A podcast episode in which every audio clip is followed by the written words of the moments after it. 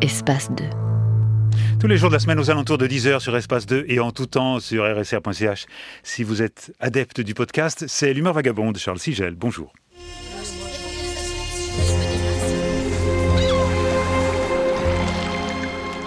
Au programme de notre semaine, un portrait de Jean-Jacques Rousseau à l'occasion du tricentenaire de sa naissance. Ça sera aujourd'hui, voyons, la deuxième émission de la deuxième semaine.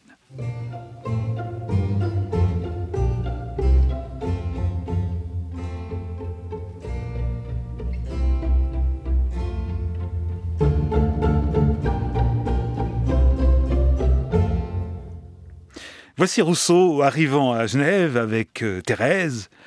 À Genève, on l'accueille chaleureusement puisqu'il est devenu célèbre à Paris à la suite de ses deux discours, le discours sur les sciences et les arts et le discours sur l'origine de l'inégalité. Et puis Genève, eh bien ma foi, le calme de la ville, le spectacle de cette concorde civile, voilà qui lui donne envie d'être réintégré dans cette communauté. Il rencontre différents pasteurs, il est charmé par leur libéralisme. L'un d'eux, le pasteur Verne, est carrément ému aux larmes d'entendre Jean-Jacques, bouleversé par le spectacle de la nature, lui parler de la divinité en véritable inspiré. Jean-Jacques, c'est un déiste sentimental. Par ailleurs, il est convaincu qu'une religion publique est absolument indispensable au maintien de la société. Désormais, il est prêt à revenir dans le sein de l'Église de ses pères. Mais il y a cette Thérèse. Alors on monte pour le consistoire une petite fable disant qu'un jour Rousseau a sauvé la vie de cette personne que des malfrats avaient frappée dans une rue de Paris et que depuis lors elle s'était vouée à le servir par reconnaissance. Et Jean-Jacques euh, ajoute que sa maladie bien connue, c'est-à-dire la malformation de sa vessie et de son urètre, le rendait incapable, grâce au ciel, de penser au péché. Alors il se présenta devant une commission de pasteurs et de théologiens on lui posa quelques questions floues et aussi vite qu'il avait à Turin embrassé le catholicisme, eh bien, il revint à la religion réformée de ses pères. À Genève, à Genève, en fait, il n'avait plus aucune famille. Alors il visita la nourrice qu'il avait soignée quand il était nouveau-né. Elle tenait boutique de fromage dans le quartier Saint-Gervais. Mais dans la ville haute, eh bien, il eut l'occasion de fréquenter aussi quelques notabilités genevoises. Et il envisagea de se fixer définitivement dans cette cité décidément tellement aimable. Il commençait à réfléchir à un, ouvrage qui résumerait ses idées politiques. Mais là encore, là encore, il avait du mal à trouver sa cohérence. D'une part, disait-il, le fondement du pacte social, c'est la propriété, et il en convenait à la suite de Locke. D'autre part, il fulminait de la façon suivante, la confédération sociale protège fortement les immenses possessions du riche et laisse à peine un misérable jouir de la chaumière qu'il a construite de ses mains. Et il faisait le possédant, l'heureux possédant, s'exprimer de la façon suivante Vous avez besoin de moi car je suis riche et vous êtes pauvre. Faisons donc un accord entre nous. Je permettrai que vous ayez l'honneur de me servir à condition que vous me donnerez le peu qui vous reste pour la peine que je prendrai de vous commander. Fin de citation. Mais à côté de ces mâles opinions, il y eut de bons moments, notamment une excursion en barque sur le Léman. Jean-Jacques, Thérèse, l'ami de Luc, les deux grands-fils de Deluc, qui étaient naturalistes et grands arpenteurs de montagne. Alors on partit par le plus beau temps du monde, ce qui est une formule qui sent bien son XVIIIe siècle. Le lac était délicieux, c'était la fin septembre, c'était la plus belle période. On logeait au hasard des villages, Coudray, Meillery, de Vevey, Lausanne, Morges, et retour aux eaux vives. Ce fut absolument un enchantement. Bien sûr, pour nous, ce sont les prémices à la nouvelle Héloïse. En octobre, eh bien, il regagne Paris avec l'idée de revenir le printemps suivant. Mais ça ne put pas se faire. Et le printemps passa, et puis l'été. Il souffrait fort de sa vessie. On consulta l'illustre Tronchin, par ailleurs très lié à Voltaire, ce Voltaire qui s'était, notons-le, installé à Genève. Et alors ça, Rousseau fut catastrophé de l'apprendre. Si Voltaire était là, à Genève, la ville devenait ipso facto invivable pour lui Rousseau. Tout ce qui lui était insupportable à Paris, les mondanités, le persiflage, l'esprit, tout ce dont il était, à vrai dire, incapable, allait être importé par Voltaire. Alors se présenta un recours. Madame d'Épinay lui proposa de l'héberger. Dans une bicoque un peu délabrée qu'elle avait, et qu'elle avait remise à neuf d'ailleurs, au fond du parc de son château de la Chevrette à Montmorency. Et cet ermitage, elle le lui offrait. Mon ours, lui dit-elle, mon ours, voilà votre asile. C'est vous qui l'avez choisi, parce que Rousseau avait visité ce séjour, l'avait trouvé absolument idéal. C'est l'amitié qui vous l'offre. J'espère qu'elle vous ôtera la cruelle idée de vous éloigner de moi.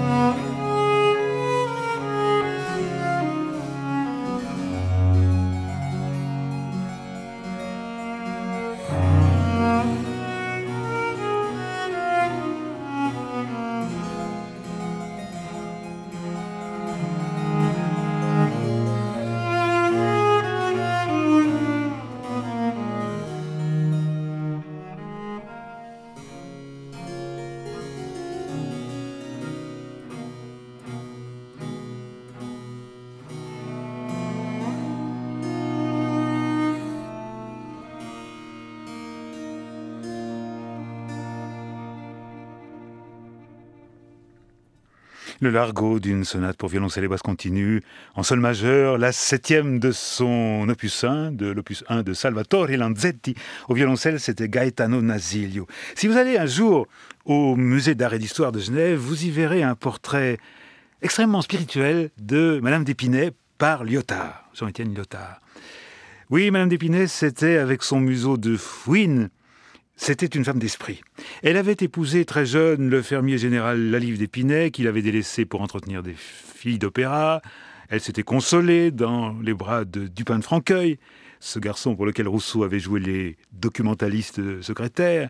Et c'est à cette occasion qu'ils avaient fait connaissance. L'une avait raconté ses malheurs à l'autre et vice-versa. Elle recevait à Montmorency tout un aréopage de beaux esprits. Et Jean-Jacques avait beaucoup gravité dans ce milieu Dupin, milieu très riche, il y avait été un peu secrétaire, un peu précepteur, un peu fournisseur de pièces pour théâtre de société. Et cette thébaïde que lui offrait avec libéralité Madame d'Épinay lui sembla un paradis, un véritable paradis, où il retrouverait, enfin il rêvait, il retrouverait l'éblouissement des charmettes. Alors il bazarda ses affaires, il entassa ses meubles dans une charrette. Adieu donc Paris, ville de bruit, de fumée et de boue. Je n'ai commencé à vivre que le 9 avril 1756, dit-il. En fait, vous l'avez remarqué, il adore ce genre de date qui, qui marque un seuil, un passage. La sortie de Genève, la rencontre avec maman, l'éblouissement de Vincennes. C'est un homme, Rousseau, qui est fasciné par les débuts, ou qui est désireux de recommencer à chaque fois une nouvelle vie, qui serait la vraie, naturellement. Il a 45 ans. Voltaire lui envoie son poème sur le désastre de Lisbonne.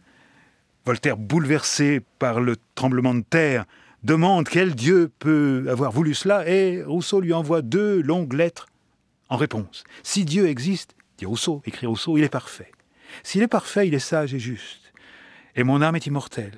Si mon âme est immortelle, qu'importe trente ans de vie, qui ne me sont de rien, et sont peut-être nécessaires au maintien de l'univers. Donc, si on admet que Dieu existe, ce que dit Voltaire, malgré tout, pourquoi disputer sur les conséquences de cette proposition? Voltaire ne répond que par un aimable billet, la vraie réponse, pour lui, ça sera Candide. Finalement, dans cet ermitage, de Montmorency, Rousseau va tout de même s'embêter un tout petit peu. Madame d'Épinay filait le parfait amour avec euh, Grimm, maintenant. Thérèse était, que voulez-vous, toujours aussi Thérèse. Donc Rousseau s'échappa dans le rêve. Il écrivit une lettre, puis une autre. Il repensait au Léman, il repensait à Meillerie, et ainsi s'élabora presque toute seule la nouvelle Héloïse. Et quand l'automne arriva, il recopia en remaniant, et il recopia encore. C'était d'ailleurs sa méthode. Il lui fallait quatre ou cinq états successifs pour améliorer son texte. Et d'ailleurs, il adorait ça. Ce travail matériel de l'écriture, le papier, les plumes, sa belle écriture, claire, petite, régulière, posée, étonnamment lisible et, moderne à nos yeux. Et puis il adorait coudre les cahiers avec de la non-pareille bleue, c'était une sorte de ruban très étroit. En fait, il n'en était qu'aux deux dernières parties, l'amour de Julie et de Saint-Preux, cette passion exaspérée par la distance, et qui était absolument à l'opposé du cynisme de l'époque qu'il vivait. L'âme de Julie tendait vers un absolu, l'aspiration à l'amour, un amour pur, était le double ou, était le miroir de son aspiration à un autre monde où régnerait le pur amour. Et Rousseau s'exaltait et, et il acceptait d'être isolé. Il y en a un seul qui lui manquait, c'était Diderot. Diderot qui était pris par son encyclopédie et dont les visites se faisaient rares. Au mois de mars 57, on lui fit parvenir sa pièce Le Fils naturel, de Diderot bien sûr. Et Rousseau tomba sur cette phrase L'homme de bien est dans la société, il n'y a que le méchant qui soit seul. Et Rousseau, vous l'avez deviné, Rousseau prit cette phrase pour lui, comme d'habitude.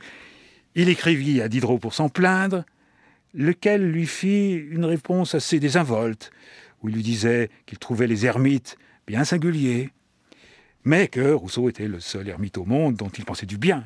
Et tout un tas de phrases que Rousseau pouvait évidemment prendre de travers.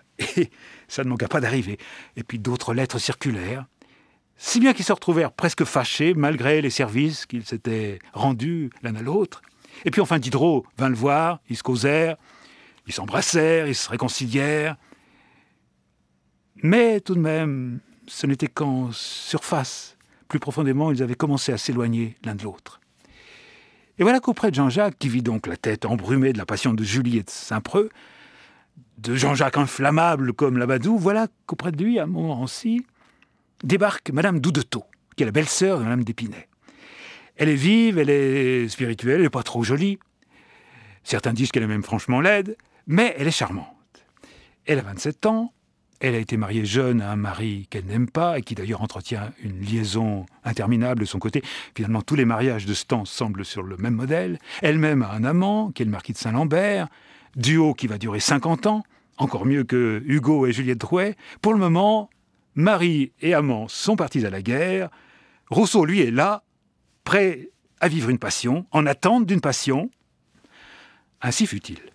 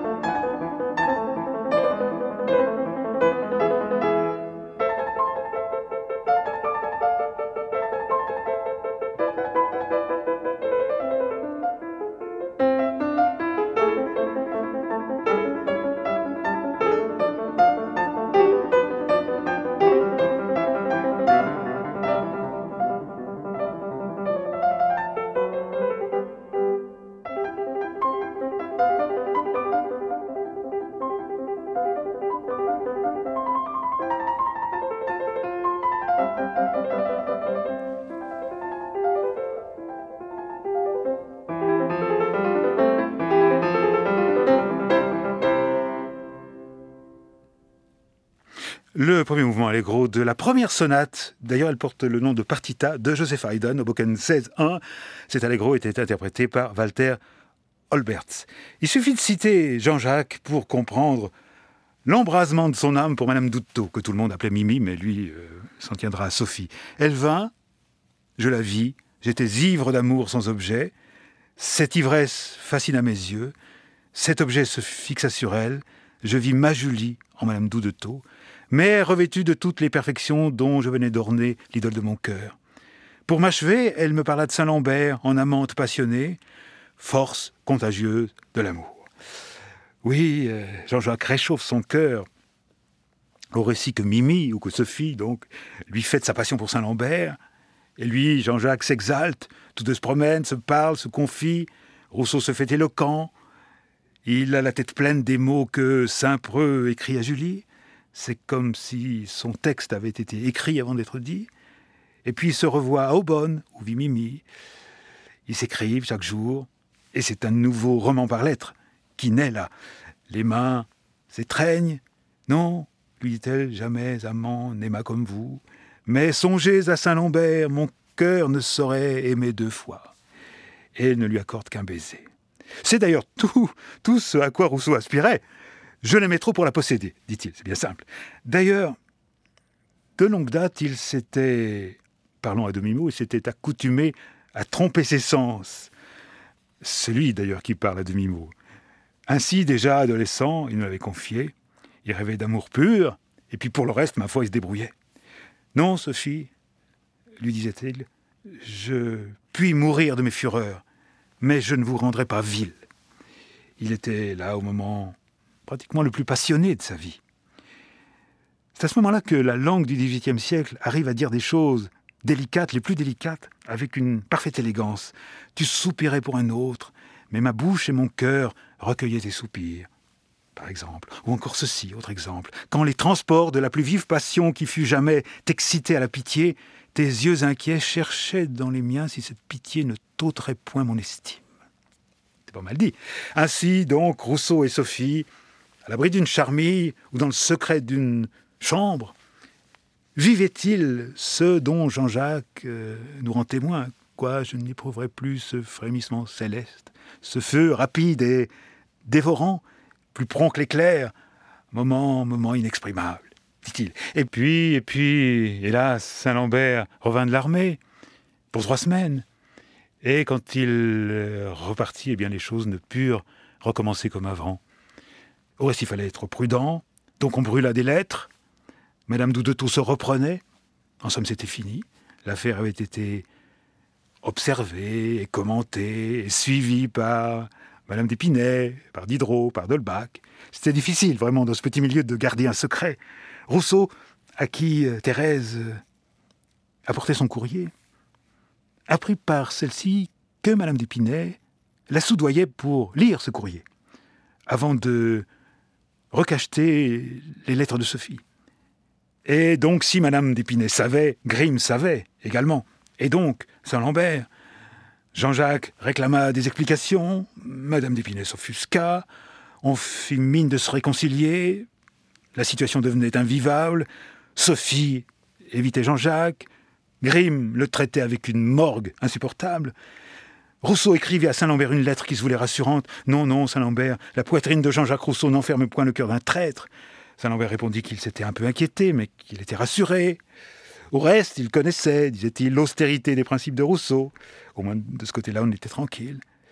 Là-dessus, Madame d'Épinette dut partir pour Genève, où elle voulait consulter Tronchin, puisqu'elle était malade. On suggéra à Rousseau qu'il serait élégant de l'accompagner, elle, sa bienfaitrice, jusqu'à Genève. Diderot s'y employa, et puis Grimm, à qui, stupidement, Rousseau écrivit qu'il n'était pas possible pour lui de laisser Thérèse seule, que d'ailleurs il n'avait pas les moyens de ce voyage, et que voilà deux ans qu'il vivait dans l'esclavage. Mot qui était pour le moins malheureux, s'agissant de cette protectrice très généreuse. Grimm, amant de Madame d'Épinay, rappelons-le, Grimm répondit Si je pouvais vous pardonner, je me croirais indigne d'avoir un ami. Je ne vous reverrai de ma vie. Je vous prie de m'oublier et de ne plus troubler mon âme. Il y eut un dernier échange de lettres acides avec Madame d'Épinay. On entassa vaisselle et matelas sur une charrette, un vrai déménagement de pauvres, et c'est ainsi que Thérèse et Rousseau allèrent s'installer dans une maison misérable, louée, d'ailleurs toujours à Montmorency. Mais ça n'était pas fini. Saint-Lambert, enfin, apprit l'étrange liaison entre Rousseau et Sophie. Il vit Jean-Jacques. Et à certains détails qu'il connaissait, Rousseau comprit qu'il avait été trahi par Diderot. Et dès lors, la brouille entre Rousseau et Diderot fut sanglante. Dans sa préface à la lettre à D'Alembert sur le spectacle, qui était déjà chez l'imprimeur, Rousseau rajouta des lignes venimeuses. Je vous les cite. J'avais un ami, je ne l'ai plus. Il m'a blessé, il m'a trahi. J'ai cru longtemps qu'on pouvait être vertueux sans religion. Je suis désabusé. Tout le monde comprit parfaitement qu'il s'agissait là de Diderot. Au moment où Diderot était attaqué par les dévots, lui et l'encyclopédie avec d'ailleurs, c'était absolument une perfidie. Diderot dressa sur ses tablettes la liste des sept scélératesses du citoyen Rousseau ingratitude, plagiat, indiscrétion, etc. Cet homme est faux, vain comme Satan, ingrat, cruel, hypocrite et méchant. Toutes ces apostasies du catholicisme au protestantisme après avoir fait l'inverse ne le prouvent que trop. En vérité, écrivait Diderot, cet homme est un monstre.